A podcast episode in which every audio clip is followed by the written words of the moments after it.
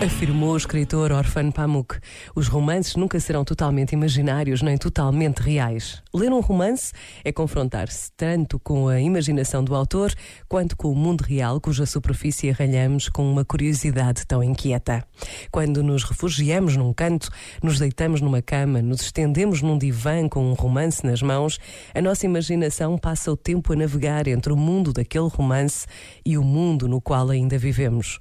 O romance nas nossas mãos mãos pode nos levar a um outro mundo onde nunca estivemos, que nunca vimos ou de que nunca tivemos notícia, ou pode nos levar até às profundezas ocultas de um personagem que na superfície parece às pessoas que conhecemos melhor. Este momento está disponível em podcast no site e na app.